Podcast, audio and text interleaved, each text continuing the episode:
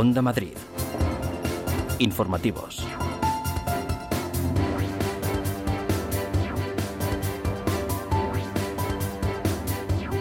Muy buenas tardes, son las dos y estas son las noticias de Onda Madrid. Desde el próximo lunes, pruebas PCR de manera aleatoria a personas de entre 15 y 49 años que vivan en las zonas con mayor incidencia del coronavirus. Esto es Carabanchel, Usera, Villaverde, Vallecas, Alcobendas y Móstoles. El Gobierno regional ha tomado esta decisión y va a llevar a cabo esta iniciativa enviando mensajes a través de móvil a mil personas al día. Los resultados estarán en menos de 48 horas y aquellos que den positivos serán derivados a su centro de salud.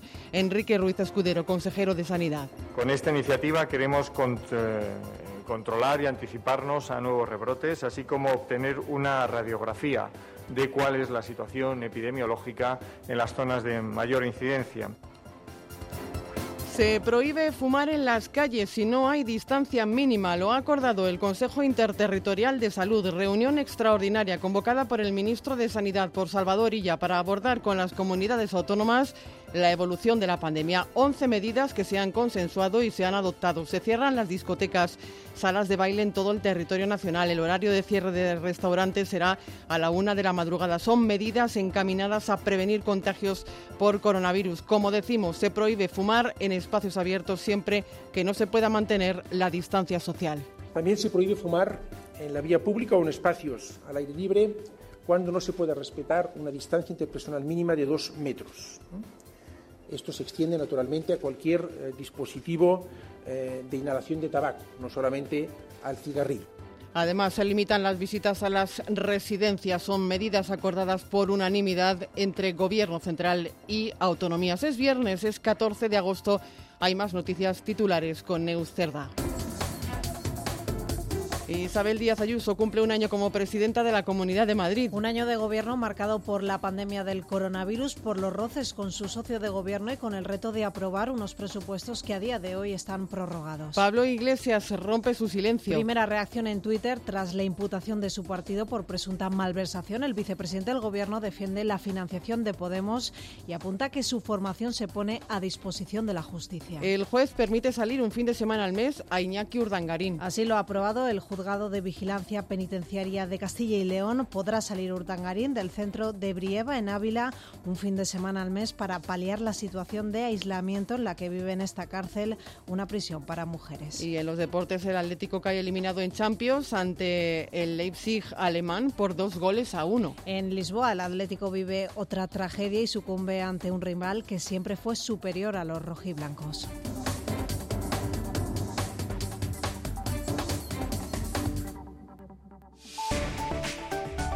Onda Madrid. Área de servicio público. Vamos a echar un vistazo a la situación circulatoria por las carreteras en la Comunidad de Madrid. Dirección General de Tráfico María Lalinde, buenas tardes. Buenas tardes. A esta hora tráfico intenso de salida de la capital por la A1 en el entorno del circuito del Jarama y también la A3 en Rivas. Además, precaución por el incendio de un camión en la M40 su paso por Vallecas en sentido a la A4. En el resto de carreteras de la red viaria madrileña, a esta hora afortunadamente se circula con tranquilidad. Eso sí, les recordamos que a partir de la tarde, las 3 de la tarde, comienza la operación especial del 15 de agosto, así que ya saben, extremen la precaución y planifiquen con tiempo sus desplazamientos. El tiempo. Y vamos a preguntarle a Antonio López si el tiempo nos va a acompañar. Antonio, buenas tardes. Hola, ¿qué tal? Muy buenas tardes, Marta. Hoy las temperaturas ya empiezan a recuperarse claramente dentro de valores moderados de calor, máximas de 32 grados. A esta hora ya tenemos 30 en la capital, un panorama muy soleado con algunas nubes de evolución. Mañana, festividad de la Paloma. El día será muy parecido, pero las temperaturas perderán un par de grados en las máximas y las mínimas se van a mantener, valores ligeramente por debajo de los 20 grados. El domingo hará más fresco de madrugada y las máximas también bajarán un par de grados más porque veremos nubes y el viento soplará del Atlántico, viento fresquito, máximas de 28 grados para el domingo. En definitiva, un fin de semana de agosto con un calor muy llevadero. Bueno, pues son las 2 eh, de la tarde y 5 minutos, casi 5 minutos, y escuchan las noticias de las 2 en Onda Madrid con Paloma Nolasco en la producción y con Quique Viso en el control de realización. Seaside Collection. En Gran Canaria y Lanzarote, hoteles a solo unos pasos de la playa. Disfrute del servicio y la atención más esmerada que pueda soñar. Unas instalaciones de primer nivel junto a una cuidada gastronomía convertirán su estancia en una experiencia inolvidable. Conózcanos Seaside Collection. ¿Por qué conformarse con menos? Todos los sábados y domingos, de 8 a 9 de la mañana, Fórmula Salud. El programa que mejor te cuida. Fórmula Salud, con Alipio Gutiérrez, Luis Gutiérrez y Luis Sinde en Onda Madrid.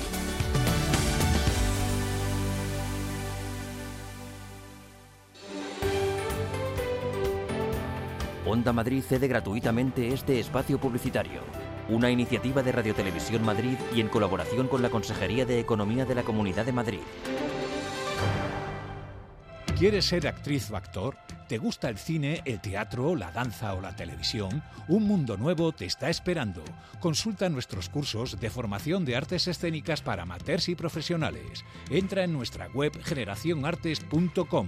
Estamos en Alcalá de Henares.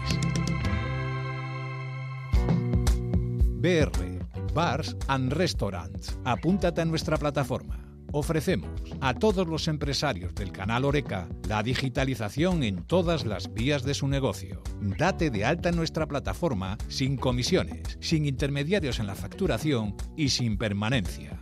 Apúntate ya. BR barsandrestaurants.com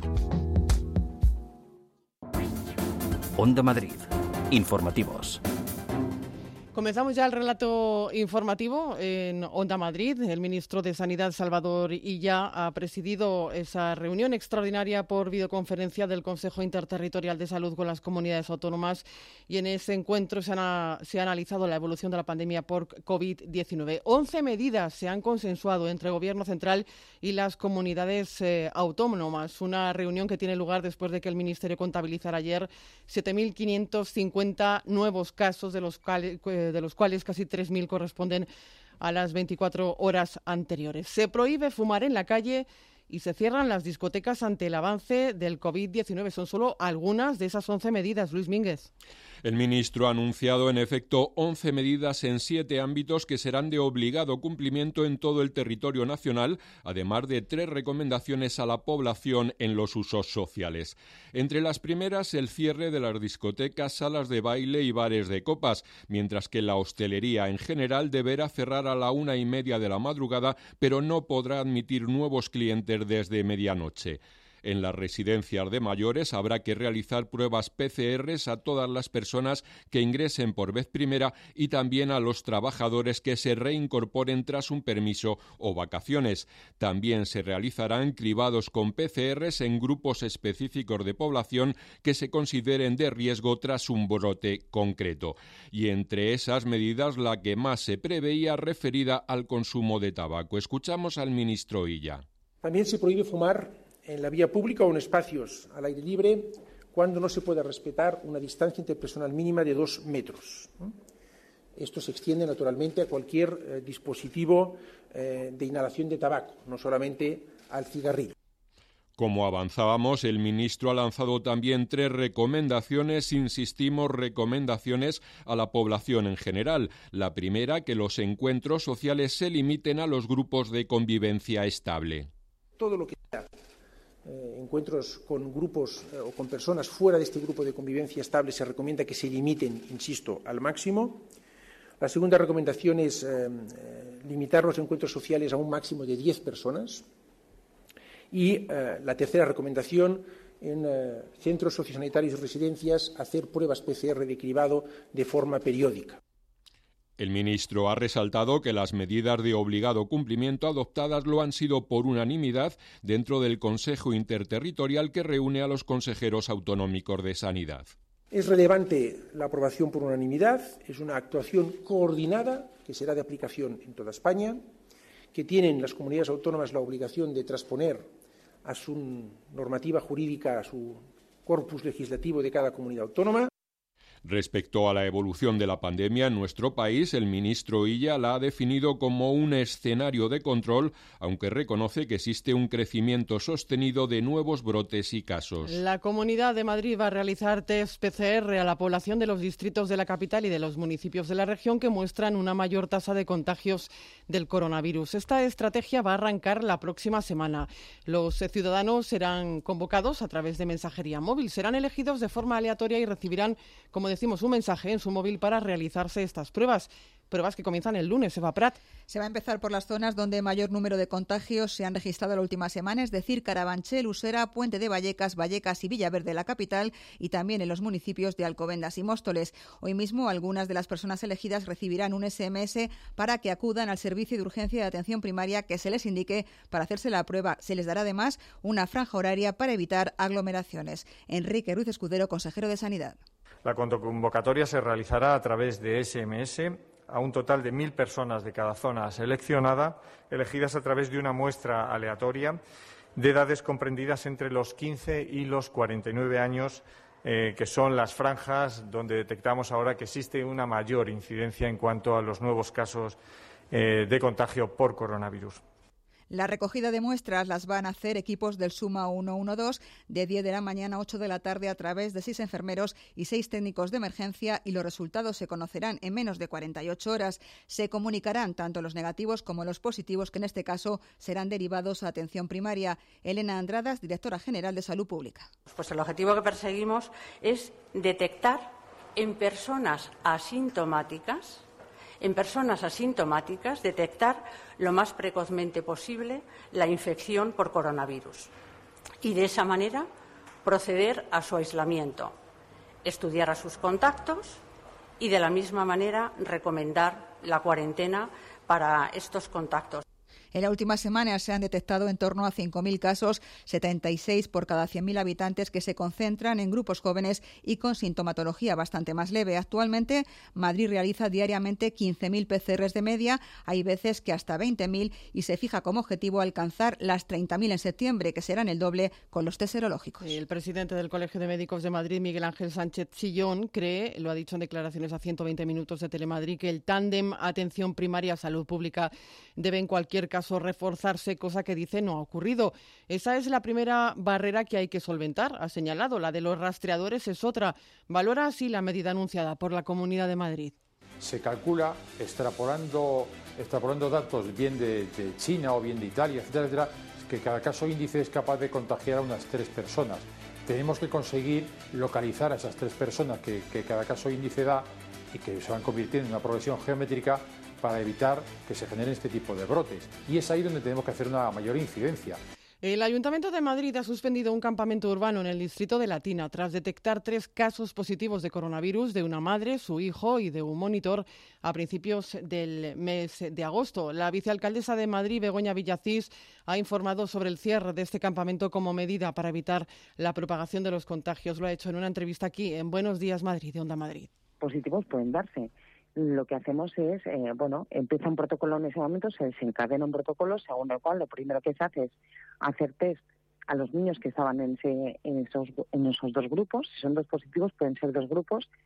Tenemos la capacidad para hacerle test a todos ellos. Tenemos la tranquilidad de que sus grupos no se han juntado con otros grupos. Por tanto, el problema de alguna manera estaría cauterizado y lo que hacemos es suspender los campamentos. Es decir, optamos por la medida más restrictiva y que es la que frena la propagación, pero a la vez tenemos la tranquilidad de poder hacer PCRs a todas las personas que, que rodeaban. Nos vamos a la zona norte de la comunidad porque los municipios de ese punto lanzan diversas campañas para concienciar sobre el coronavirus y sus efectos. En eh, Soto buscan el uso masivo de mascarillas, sin Colmenar, por ejemplo, que los vecinos descarguen la aplicación Radar COVID. Patricia Cristóbal. La zona norte de Madrid ha iniciado diversas campañas para luchar contra el coronavirus y concienciar a la sociedad. Por ejemplo, en Colmenar Viejo han iniciado una campaña especial para pedir a los vecinos que descarguen en su teléfono móvil la aplicación de rastreo de contagios de coronavirus que ha lanzado el gobierno central, llamada Radar COVID, al considerar que puede ser eficaz a la hora de contener la pandemia. Es una plataforma gratuita que registra las personas con las que el usuario se ha cruzado en los últimos 14 días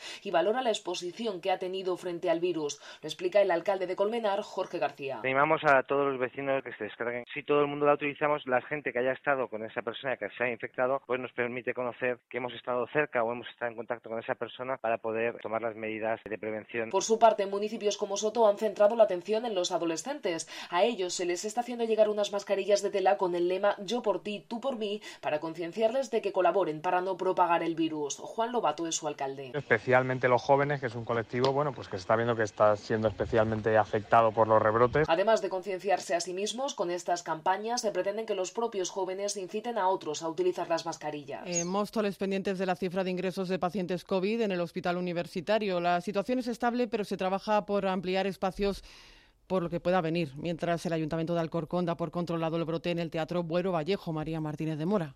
Se mantiene la cifra de hospitalizados en el Universitario de Móstoles, el segundo con más ingresos después del 12 de octubre por coronavirus. 40 personas están siendo tratadas, cuatro de ellas en la unidad de cuidados intensivos. Preocupa el número de contagios entre miembros del personal. Rafael Rubio es el delegado del sindicato MATS. En el día de ayer nos notificaron que ya subían a seis el número de contagios entre trabajadores de, de un mismo servicio. Desde el sindicato piden que se refuerce el seguimiento de salud laboral al personal para evitar contagios y la atención primaria lo mayormente reforzado y lo mayormente dotado, porque han estado abandonados, no tenían EPI, no tenían recursos, no tenían personal, no tienen medios y encima son los primeros que están ahí expuestos. Controlado el brote en el Teatro Buero Vallejo de Alcorcón, el Ayuntamiento ha confirmado a Onda Madrid que se ha realizado la prueba PCR a todos los empleados, nueve en total, tras el contagio de ocho miembros de una compañía residente y todos han dado negativo. La instalación está previsto que se reabra el próximo 25 de agosto. El Hospital Gregorio Marañón ha trasladado ya a planta al paciente de coronavirus que más tiempo ha estado ingresado en una unidad de cuidados intensivos de España. Ha permanecido un total de 144 días. Tiene 77 años y ha querido lanzar un mensaje a la población. Ha dicho que no salgamos a la calle sin mascarilla. Onda Madrid. Informativos.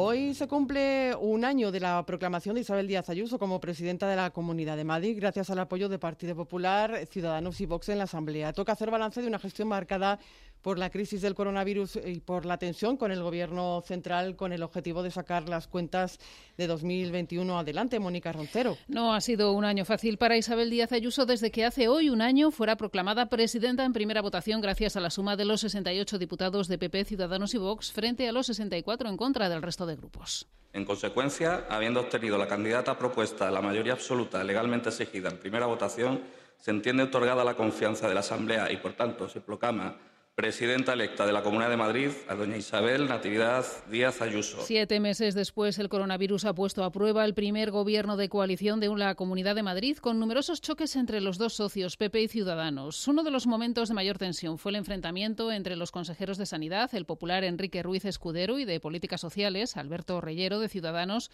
por la filtración de una versión del protocolo de atención a pacientes de residencias que desaconsejaba derivarlos a hospitales y que Reyero llegó a calificar de inmoral e incluso ilegal.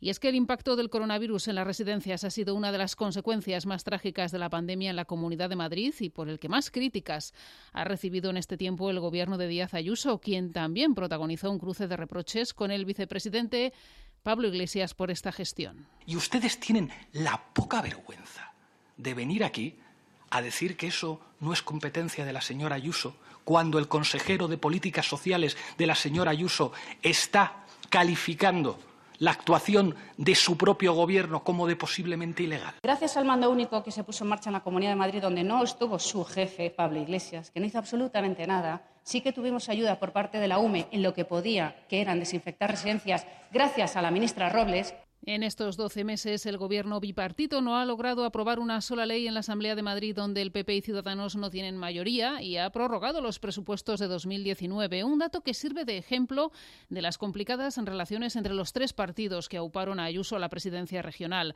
Aún así, desde el Ejecutivo Autonómico se insiste en la unidad de dos partidos que trabajan como un solo equipo. En estos términos se manifestaba esta mañana el consejero de Justicia, Interior y Víctimas, Enrique López. La presidenta ha generado un equipo de trabajo compuesto por consejeros de dos partidos políticos como es el Partido Popular y el Partido Ciudadanos, que estamos trabajando como un solo equipo, integrados eh, y eh, convirtiéndonos en lo que creemos que es algo valioso para la ciudadanía de Madrid. Estamos ante un gobierno que es valioso para la ciudad de Madrid en estos momentos en los que padecemos un gobierno socialcomunista en, en España. A la vuelta del verano aguarda la ley de presupuestos para el próximo año que el Ejecutivo Autonómico se ha comprometido a tener lista el 31 de octubre, si bien reconoce la dificultad de elaborar unas cuentas públicas sin saber el margen de endeudamiento y la cantidad de dinero que Madrid recibirá del Gobierno central. Escuchaban eh, sonido ambiente que venía del monte y es que por noveno año consecutivo los rebaños de ganado se van a encargar de desbrozar el, precisamente el monte madrileño para prevenir los incendios forestales. Se trata de un proyecto de la Comunidad de Madrid en el que participan 66 ganaderos de 44 municipios. El consejero de Justicia, Enrique López, se ha acercado hoy a uno de Miraflores de la Sierra para comprobar, Paloma Nolasco, su funcionamiento. El año pasado se mantuvieron por este procedimiento 2.500 hectáreas de monte. Su objetivo, recuperar la costumbre de que sean los animales los que desbrocen los caminos y vías pecuarias y mantener así despejados los cortafuegos con un presupuesto de 500.000 euros. Además, según el consejero de Justicia, Enrique López, la iniciativa permite integrar una actividad tradicional en otra económica y medioambiental. La fortaleza es que de la que se potencia eh, la actividad eh, ganadera, estamos eh, garantizando la defensa frente a incendios forestales, porque estamos tratando casi 4.000 hectáreas que no son elegidas al azar, sino que son hectáreas que ocupan lugares de defensa frente a posibles incendios eh, forestales. Participan 19.000 cabras, ovejas, vacas y caballos que se alimentan del pasto que ha crecido durante la lluviosa primavera en pueblos como El Boalo, Navacerrada o Rascafría y es el servicio de incendios forestales del Cuerpo de Bomberos el que acuerda con los ganaderos las zonas que conviene pastorear. Onda Madrid. Informativos. Cambiamos radicalmente de argumento informativo. La Diputación Permanente del Congreso debatirá la comparecencia de Pablo Iglesias para explicar las presuntas irregularidades contables en su partido. Es un caso que está siendo estudiado por la justicia. Partido Popular y Ciudadanos han registrado hoy una iniciativa conjunta para lograr su presencia en la Cámara. Iglesias, después de tres días de silencio, se explica hoy en las redes sociales. Asegura que se trata de acusaciones sin fundamento y achaca la investigación a los costes de estar en el Gobierno y a criticar la salida de España del rey emérito. Noelia Antoria, buenas tardes. Buenas tardes. Sí, en un hilo de Twitter, Iglesias reitera que su partido está a disposición de la justicia, pero recuerda que todas las investigaciones abiertas durante los últimos años han quedado en nada. Cuestiona que esta vez se usen términos como caja B o sobresueldos, comparándoles con el PP y tratando de instaurar que todos los partidos son iguales. Muestra su orgullo por tener una caja de solidaridad, pero reconoce que la pena de telediario hace daño al partido. Expuestas las heridas que deja la imputación de Podemos, pasa a la defensa y escribe: Entendemos que algunos estén muy interesados en que ahora pasemos meses defendiéndonos en los medios de acusaciones sin fundamento en vez de hablar del debate social sobre la monarquía o sobre cómo emplear los fondos europeos para la reconstrucción. No les vamos a dar ese gusto. De nada han valido estas explicaciones para el presidente del PP, Pablo Casado, que planteaba hoy a Pedro Sánchez el cese de su vicepresidente, Pablo Iglesias. Y claro, ver ahora al presidente del Gobierno decir que no tiene nada que opinar sobre que su vicepresidente tenga un caso de corrupción que su ex tesorero dice que es mucho más grave que el de Filesa, pues a mí, sinceramente, me parece que no es aceptable. Porque Podemos está imputado como partido y con la misma vara de medir de Pedro Sánchez, ahora mismo tendría que cesar a Pablo Iglesias. Casado exige a Sánchez que aplique a este caso la misma vara de medir que usó con la financiación del PP. Desde el Gobierno, María Jesús Montero ha insistido hoy en la fortaleza y cohesión del Ejecutivo de coalición y ha pedido respeto hacia el trabajo del Poder Judicial.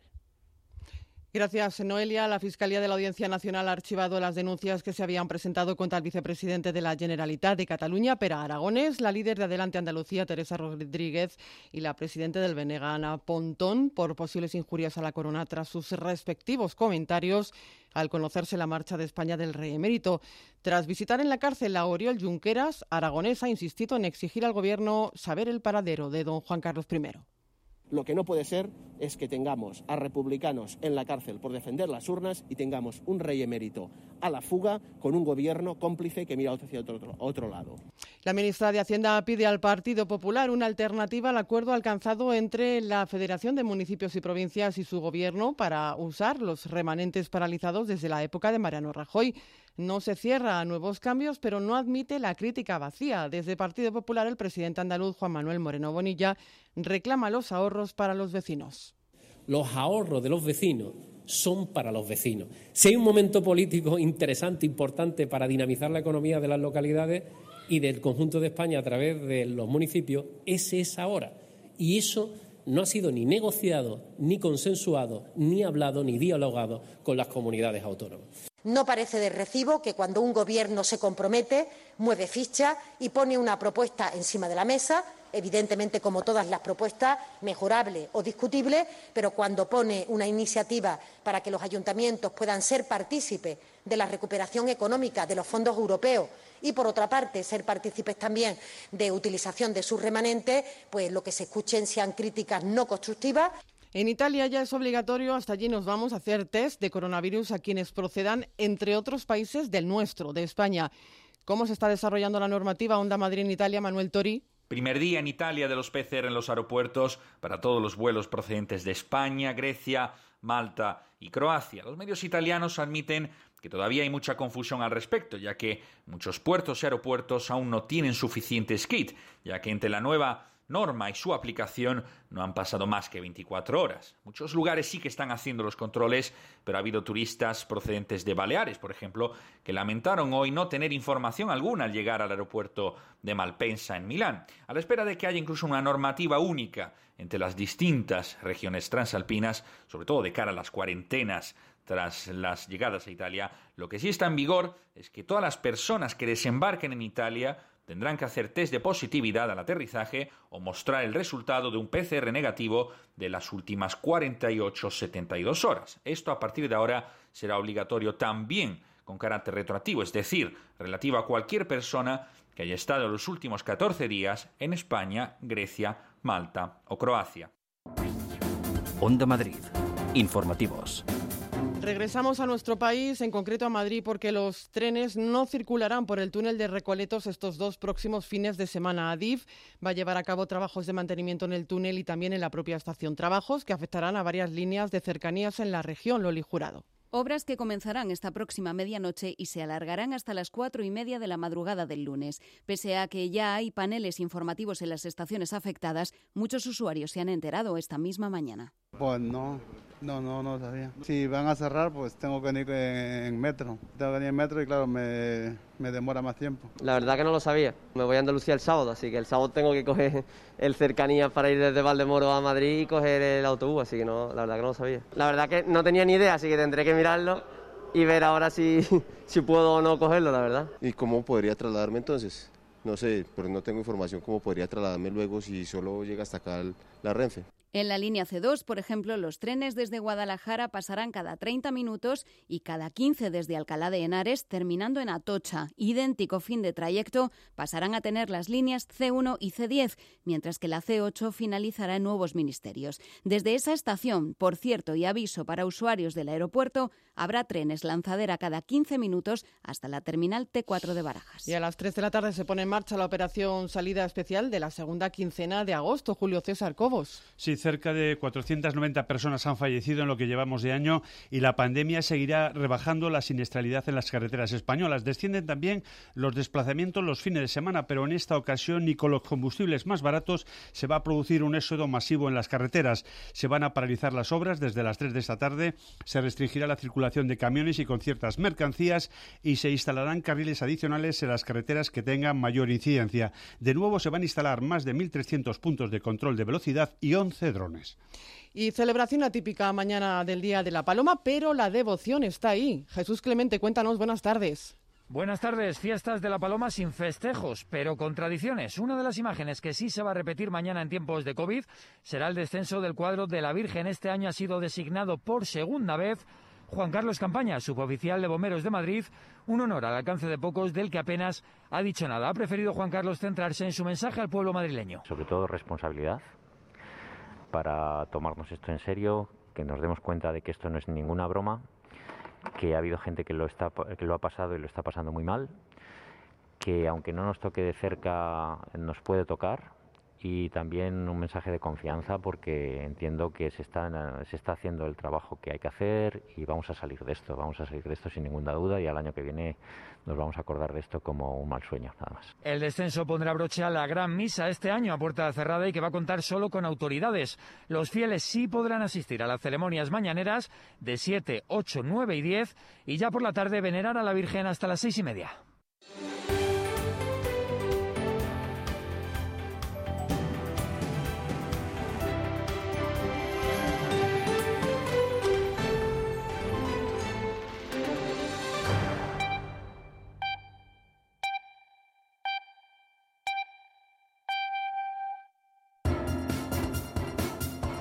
Onda Madrid. Informativos. Dos y media de la tarde es momento de repasar algunos de los asuntos más destacados de la jornada. Se cerrarán los bares de copas y discotecas de toda España. Sanidad impone en toda España el cierre de discotecas, salas de baile y locales de copas. Además, estará prohibido fumar en la calle si no se puede garantizar la distancia de seguridad. Son algunas de las 11 medidas que ha acordado por unanimidad Sanidad con las comunidades autónomas. Lo ha anunciado el ministro Salvador Illa. Se adopta el cierre de las discotecas, salas de, baile, salas de baile y bares de copas con sin actuaciones eh, musicales en directo en todo el territorio eh, de España. Eh, la segunda medida hace referencia al ámbito de hostelería y restauración, el horario de cierre de todos los restaurantes y bares, todo el sector de la hostelería, a la una de la madrugada, con imposibilidad de aceptar nuevos clientes a partir de las 12 de la noche. PCRs masivos en Madrid. La comunidad anuncia un programa de detección precoz para adelantarse a los rebrotes. Las pruebas aleatorias están dirigidas a personas entre 15 y 49 años que viven en las zonas más castigadas. Comienzan el lunes.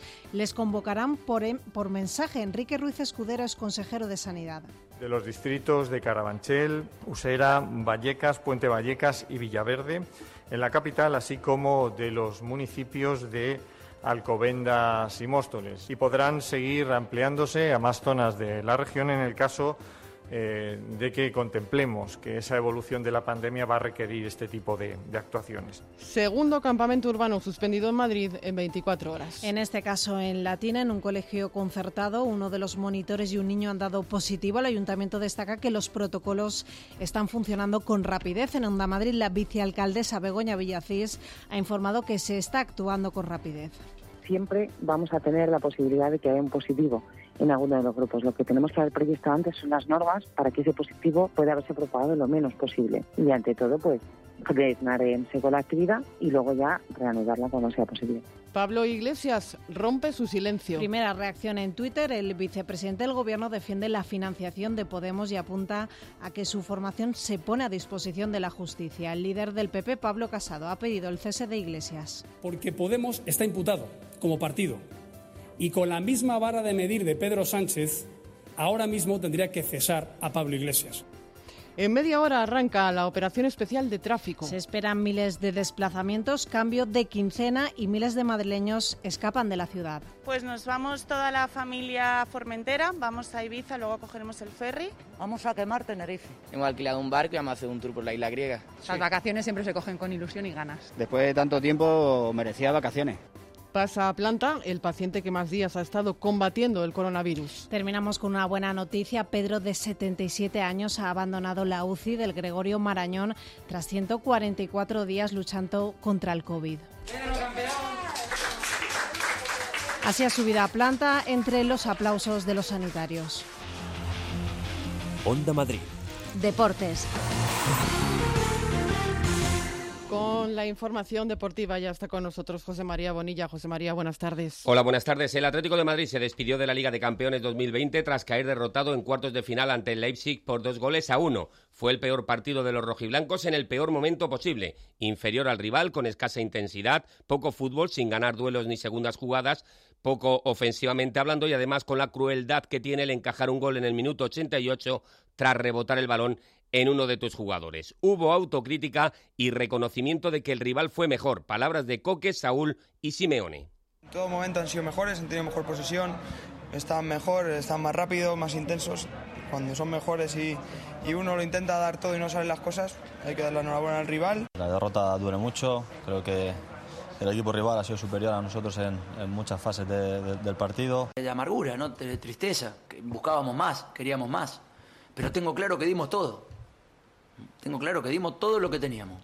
El próximo martes, primera semifinal entre el Paris Saint-Germain y el Leipzig. Hoy el Fútbol Club Barcelona se mide al Bayern en, en los cuartos oh, de final. El Getafe sigue renovando su ataque. Tras el fichaje de Enes Unal, se ha unido el colombiano Cucho Hernández, procedente del Watford y que ha disputado la última temporada con el Mallorca. Ayer, playoff de ascenso a Primera División, Girona 1, Almería 0, Elche 0, Zaragoza 0. Los partidos de vuelta el próximo domingo. Gracias, eh, José María. Vamos ahora con la agenda cultural que nos ha preparado María José Francisco y que está dedicada hoy al cine.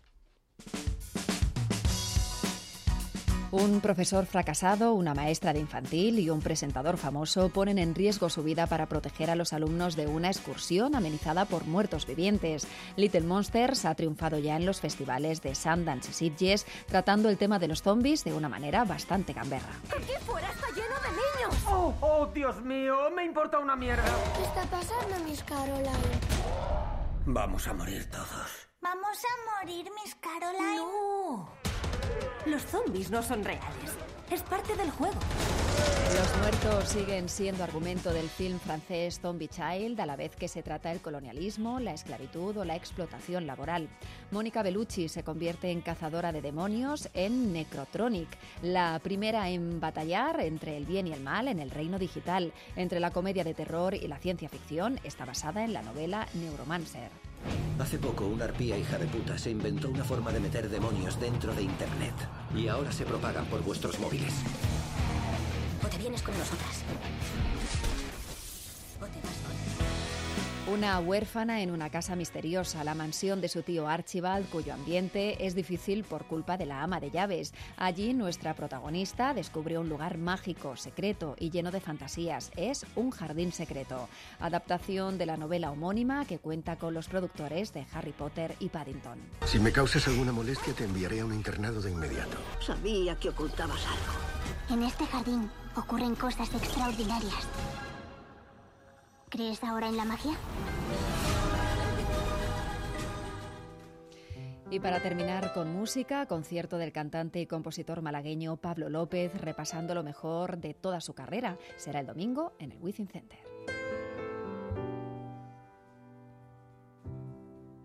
Como dice el tango, que son 20 años para una pared.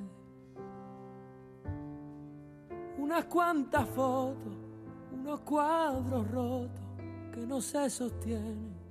Pues con la música de, y la voz de Pablo López nos despedimos. De momento es todo. Quique Viso ha estado en la realización técnica y Paloma Nolasco en la producción. Disfruten de la tarde. Si salen de vacaciones y lo hacen en carretera, tengan mucha prudencia. Adiós. Si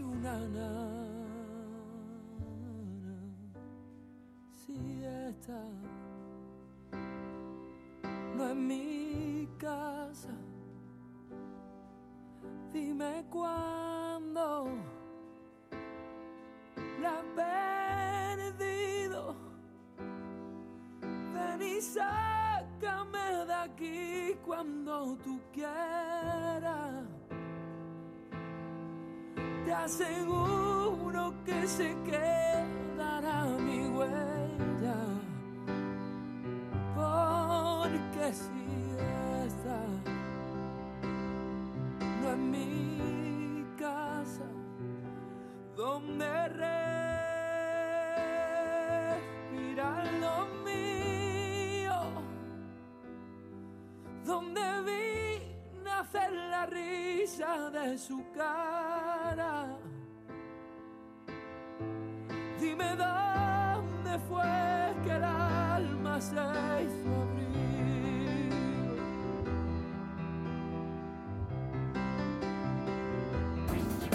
Onda Madrid.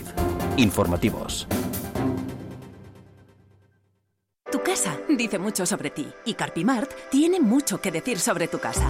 Son especialistas en la fabricación e instalación de puertas, ventanas, suelos, armarios. Carpimart se adapta a cualquier espacio de tu hogar. Y si tienes un proyecto en la cabeza, cuéntanoslo. En Carpimart tomamos medidas. Estamos en la calle Ofelia Nieto 52 y en carpimart.es. Gran Canaria tiene todo lo que necesitas para tu descanso, con rincones que con toda seguridad ni te imaginas. Y solo Bicordial Hotels and Resorts te ofrece la mejor y más variada oferta alojativa para disfrutar de la isla, de su clima, de sus playas, de su laureada gastronomía. Conócenos en bicordial.com. Vacaciones diferentes. Onda Madrid cede gratuitamente este espacio publicitario una iniciativa de Radio Televisión Madrid y en colaboración con la Consejería de Economía de la Comunidad de Madrid.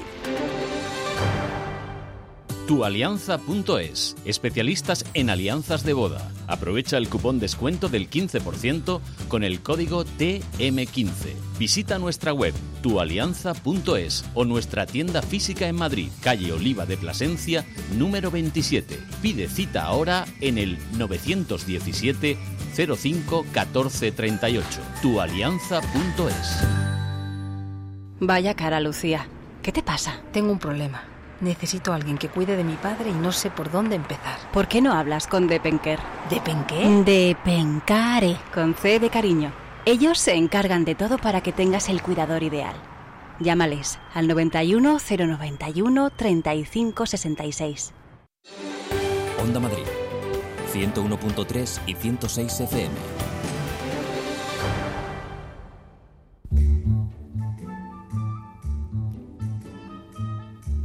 A continuación les ofrecemos una redifusión de este programa. Pues llega el tiempo para hablar de Madrid, del Madrid de hoy, porque muchas cosas siguen permaneciendo, pero también del Madrid de hace muchos años. Y a veces no tantos, Antonio Castro, porque hoy nos vas a recordar sucesos que muchos recordamos, además mm, se quedaron grabados en las memorias de muchas personas. ¿eh? Sí, efectivamente. En la historia de las ciudades eh, no solamente permanece o debe permanecer las piedras, los monumentos, eh, las calles, también hay que hablar de, las gentes y de lo que nos ha sucedido a los madrileños a lo largo de, de los tiempos. creo que tanto tú como yo tuvimos una relación directa con uno de los últimos grandes desastres que se produjo en Madrid, estoy hablando periodísticamente, por supuesto. Pero que no tuvimos culpa, cuidado no que tuvimos culpa, sí, sí, efectivamente. Que nadie se piense que es que estábamos ahí detrás. Pero hoy he querido tocar este tema de los de algunos de los grandes desastres que ha padecido Madrid, porque estamos eh, muy próximos a un aniversario, eh, concretamente el 17 de diciembre, porque en 1983 de ese año, cuando ya toda la ciudad respiraba ambiente navideño, sí, se produjo una de las grandes tragedias de, de la ciudad, el incendio de la discoteca Alcalá 20. Estamos pues ante un aniversario luctuoso dentro de cinco días que nos sirve para recordar otros desastres que hemos sufrido para que en la memoria nuestra, en la memoria de la ciudad, eh, permanezca el recuerdo de todas las víctimas que han perecido por causas naturales, por accidentes, por desastres o en este caso que decía al principio, por atentados. Oye, pero ha sido un Madrid, o podemos decir que Madrid ha sido una, ciudad castigada por las desgracias? Eh, yo creo que sí. Eh, como todas las grandes ciudades, la concentración de, habitantes, eh, a veces la precariedad en los servicios, han originado desastres. Y, pero al hablar de esta ciudad castigada por desgracias, no hablo de accidentes o tragedias en las que se vieran involucrados unos pocos madrileños, igualmente lamentables, por supuesto, pero sí que hablo de hechos que conmocionaron por sus dimensiones a toda la nación. Y tampoco estoy hablando de epidemias. Toda España, Madrid por supuesto incluido, sufrió hasta la, invención de la penicilina y los antibióticos unas epidemias desastrosas. Cuando hablaba que de la población, probablemente. Cuando hablaba de los cementerios, con motivo de la fiesta de Todos los Santos, ya citaba porque se tuvo que, acelerar eh, la habilitación del cementerio de la Almudena ante una epidemia de, cólera que sufrió Madrid. ¿no? Entonces vamos a eh, hablar eh, de estos desastres producidos en las últimas décadas, comenzando por una, un desastre que se produjo el año 1905. ¿Qué pasó en 1905? Pues todos conocemos el parque construido sobre el tercer depósito del canal de Isabel II en la Avenida de las Islas Filipinas, que no ha dejado de ser noticia desde que se proyectó. en los últimos años por ese controvertido campo de golf que se habilitó junto al parque, que ha sido desmontado finalmente sin que hasta el momento parece se haya recuperado su superficie para otros usos. Sí, porque eso era el Parque Santander, bueno, eh, y, se podía utilizar y ahora qué hay. Bueno, sigue estando ahí la zona que fue campo de, golf y el resto del parque, por supuesto, sí que está utilizable. Pero allí, el 8 de abril de 1905, a las siete y cuarto de la mañana se hundió una parte de las obras de construcción del que iba a ser el tercer depósito del canal de Isabel II. 300 obreros, 300, resultaron sepultados. Es una tragedia que enmudeció a los madrileños. Eh, realizada semanas después un balance de víctimas, se contabilizaron 30 obreros fallecidos y 54 gravemente lesionados. Casi todos ellos, casi todos los lesionados, quedaron inútiles para el trabajo.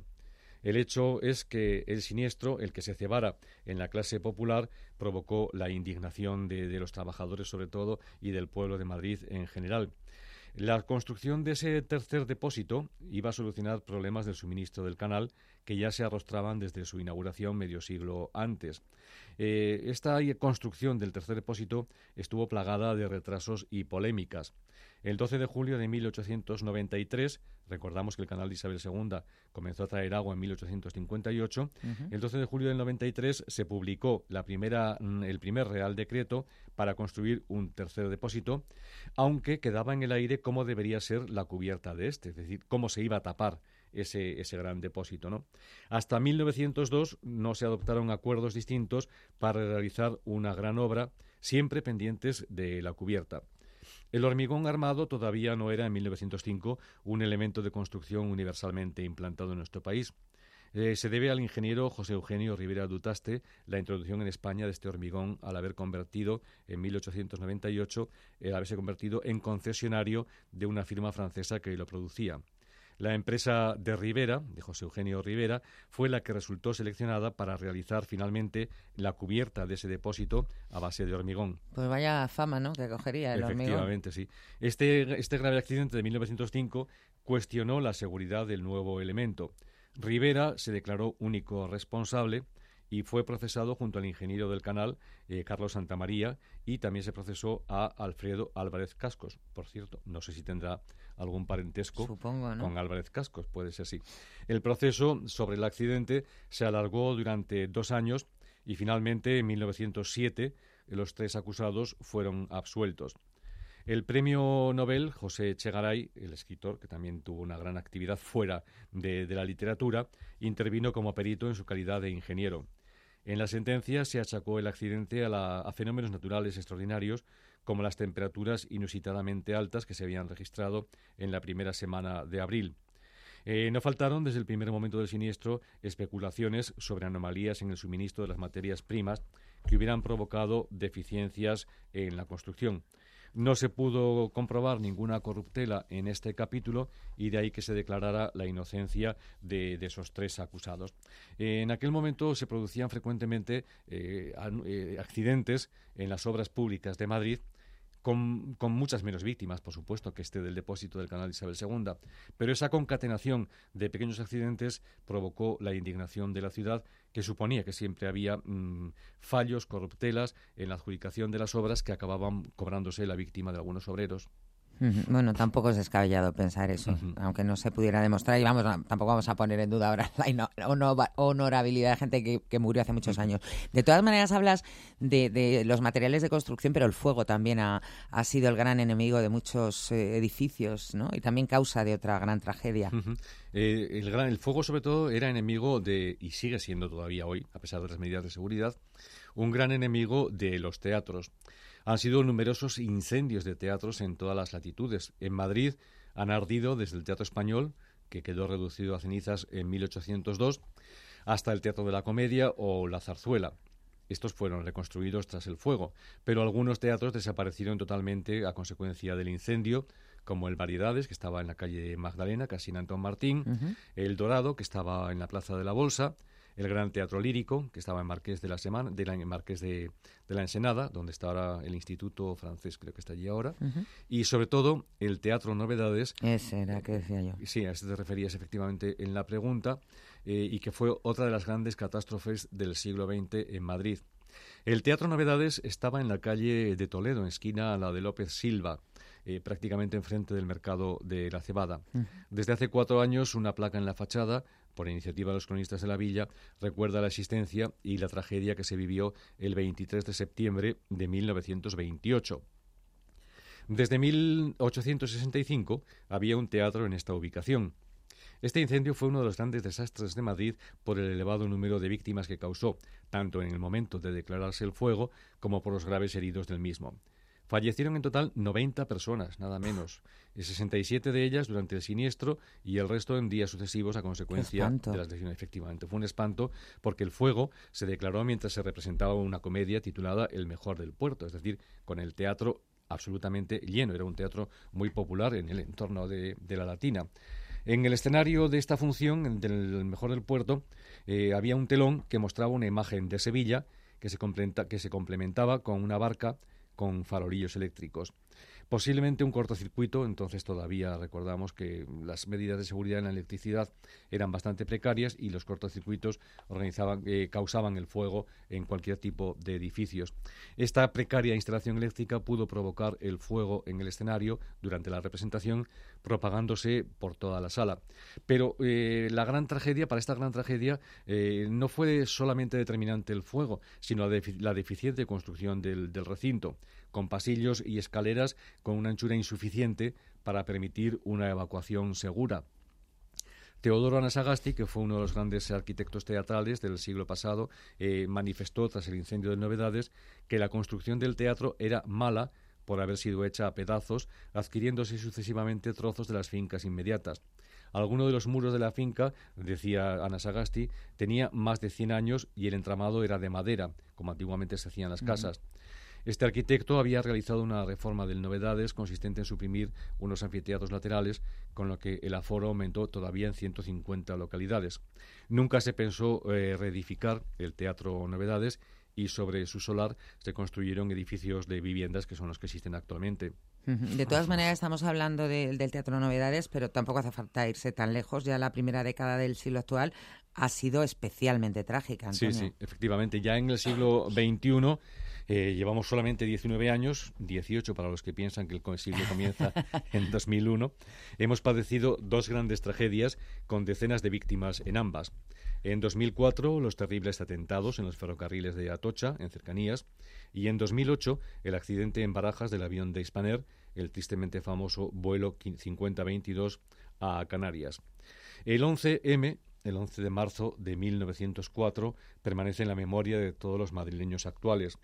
Ese día, 193 personas resultaron asesinadas en las cuatro explosiones terroristas que se produjeron en otros tantos trenes de la red de cercanías. Esta vez no fue, no fue un accidente, no fue una sucesión de desgracias, fue un atentado premeditado y ejecutado con escalofriante precisión. Poco después de las siete y media de la mañana, cuando miles de madrileños se dirigían a sus puestos de trabajo en transporte público, comenzaron las explosiones en el Pozo del Tío Raimundo, Santa Eugenia y Atocha. La magnitud del atentado y el elevado número de víctimas, además de los fallecidos, se calcula que unas 2.000 personas resultaron heridas de distinta consideración. Este siniestro puso a prueba la capacidad de respuesta de la ciudad. Y he de decir que fue modélica. Desde el primer minuto, todos los servicios disponibles comenzaron a actuar para que no se colapsara Madrid y las víctimas tuvieran la mejor eh, atención posible. Yo eh, recuerdo los taxis, Antonio, que, empezaron a trasladar víctimas, por supuesto, sin cobrar, se volcaron y la verdad es que mm. todos los madrileños, como dices sí, A mí, a mí me tocó informar directamente porque yo entraba a trabajar en televisión española a las 8 de la mañana. Eh, yo iba en mi coche camino de, de Torre España cuando empecé a, tener noticias por la radio de lo que estaba sucediendo. Yo llegué eh, al Pirulí y automáticamente eh, mm, aparcar el coche y ya tenía un equipo eh, de cámaras y sonido esperándome para ir a, lo que es hoy el cuartel de David y Velarde, donde se improvisó. A mí me pilló también en Telemadrid, estábamos mm. haciendo el Buenos Días, fue justo en nuestra hora y estuvimos todo el día y fue tremendo porque te ibas dando cuenta de la mm. magnitud de lo que había ocurrido conforme pasaba el tiempo, no pensabas que hubiera sido sí, Yo allí en, tuve que, intervenir en directo en los informativos matinales de, la 1, desde este, desde este hospital improvisado de Daoiz y Velarde, pero claro, yo allí estaba aislado y solamente podía tener conciencia de lo que estaba pasando en ese punto, no en el resto de la ciudad. Y ya me sorprendió que en ese momento eh, la organización era fantástica para traer a los heridos más, más próximos. También me, me sorprendió eh, la presencia en los alrededores de buitres. No sé, sí, ¿En serio? Buitres humanos. Ah, bueno, hmm. humanos. No se me, hay una imagen que no se me ha olvidado nunca y fíjate que, que, vi imágenes escalofriantes en, en, aquel recinto, pero una de un señor de unos 50 años con una camarita de vídeo empeñado en grabar todo aquel horror. ¿Qué dices? Y la policía, los policías nacionales que estaban ya en aquel momento acordonando toda la zona, eh, apartándolo para que se fuera, y el señor poniéndose como una hiena porque no le dejaban grabar eh, a, aquellos, aquellas víctimas. De hecho, mm, una de las cosas que más costaba era, pues cuando te llegaba el material, a ti te pasaría también de las grabaciones, quitar esas imágenes especialmente duras, porque a nadie le, hace falta ver eso para, para, darse cuenta de lo que ha pasado. De hecho, pocos minutos después, yo creo que después de la primera conexión que hicimos en directo, eh, también a los medios informativos nos desalojaron del interior del, recinto, porque lo que estaba allí sucediendo era terrible para, para los seres humanos y no debía convertirse, como efectivamente no se convirtió, en un espectáculo dantesco. Fue una enorme desgracia para la ciudad. Dos días después, recuerdas que se celebraron elecciones generales y este atentado no se ha borrado de la memoria de los madrileños y de los españoles en general. Mucho se habló posteriormente sobre la autoría y sobre las consecuencias. Hoy, 15 años después, todavía existen muchas dudas sin despejar a pesar de que el 17 de julio de 2007 el Tribunal Supremo dictó la sentencia definitiva que creo no convenció a muchos ciudadanos. En el recuerdo de estas víctimas se erigió un monumento frente a la estación de Atocha, un monumento que a mí me parece absolutamente horroroso. Sinceramente, no, no entro en la memoria de las víctimas, absolutamente sagrada, pero creo que la memoria de esas víctimas merece algo más digno. Muy desproporcionado de tamaño, muy ostentoso parece. Parece, una salida de humos de un túnel, o sea, me parece que es un monumento absolutamente horroroso y que de, ninguna manera eh, enaltece la memoria de las víctimas, por mucho que en el subterráneo haya esa especie de, de cripta en silencio, pero a mí, sinceramente, el monumento me parece un desacierto. Como sí me parece un acierto el recuerdo que existe dentro del Parque del Retiro, donde se plantó el denominado Bosque de los Ausentes o el Bosque de los Recuerdos, un espacio que a mí todavía hoy, cuando paseo por allí, me parece mucho más emocionante, sobre todo porque tengo directamente el recuerdo de esa tragedia, como tantos miles y miles de, madrileños y de españoles en general. En recuerdo de esa actitud modélica de la ciudad y de los ciudadanos y de sus servicios, se puso excepcionalmente otra placa en la casa, en la Real Casa de Correos, al otro lado está la, del, la de los héroes del 2 de mayo, pero creo que muy merecidamente fueron eh, héroes muchos fueron madrileños, héroes muchos madrileños y, y, no debemos nunca olvidar. Y has hablado también del, del, accidente, en este caso, Efectivamente, de sí. Cuatro años después, o sea, sin habernos repuesto prácticamente de la tragedia, se produjo otra, que esta vez, como dices, como apuntas, es una, fue un accidente. A las tres menos cuarto de la tarde del día 20 de agosto de 2008, un avión de la compañía Spanair, que intentaba despegar desde el aeropuerto de Barajas, se estrelló en la pista. Era el vuelo, el vuelo 50-22, nunca sé cómo se denominan los vuelos, el número de los vuelos. 50-22. Era un vuelo Spanair con destino a Gran Canaria. Era la temporada alta de las vacaciones estivales, por eso el pasaje iba lleno, claro, efectivamente. La maniobra fallida del despegue causó el, desplome del avión y un total de 154 víctimas mortales. Ahí es poco, o sea, decir, hasta entonces solamente en 1988 otro accidente aéreo en el Reino Unido había provocado más víctimas en el ámbito de la Europa occidental. Tras este siniestro, cinco personas fueron acusadas eh, de homicidio imprudente, pero fueron absueltas en sentencias que se conocieron entre 2011 y 2012. Eh, parece mentira, pero muchas veces eh, tragedias como esta se borran de la memoria colectiva. No la del 11M, porque se recuerda todos los años merecidamente, pero creo que sí, que si preguntáramos a madrileños eh, por esta tragedia de Hispaner, posiblemente no recuerdan ni que se hubiera producido se va borrando, ¿no? Se diluye. Se va borrando de la memoria. Porque siempre esperamos. Quizá también es un poco un mecanismo de defensa, ¿no? Porque el horror lo, tendemos a olvidar. Sí, sí. Siempre esperamos también cuando se produce una catástrofe, eh, una catástrofe de esta magnitud de las que hemos reseñado, siempre esperamos y deseamos que sea la última. Ojalá fuera así, pero los accidentes o los atentados nos recuerdan nuestra fragilidad y el resto permanente en el que, en el que vivimos. Por eso hoy, al repasar estas tragedias, queremos recordar a todos los madrileños que perdieron la vida en ella y muy especialmente a los que, como decía al principio de la intervención, eh, tuvieron, perdieron la vida en ese incendio de, Alcalá 20, en, los Y a las familias de todas esas víctimas que siguen viviendo, exactamente, siguen la tragedia, sigue presente en sus vidas día a día y dudo que ninguna de ellas pueda olvidarlo mientras vivan. Seguro, seguro. Pues Antonio Castro, valga este, e, estas palabras y lo que nos has contado, como decías, como homenaje a esas víctimas y sus familias. La semana que viene más, esperemos también más alegre. Gracias. Hasta la semana que viene, buenas noches.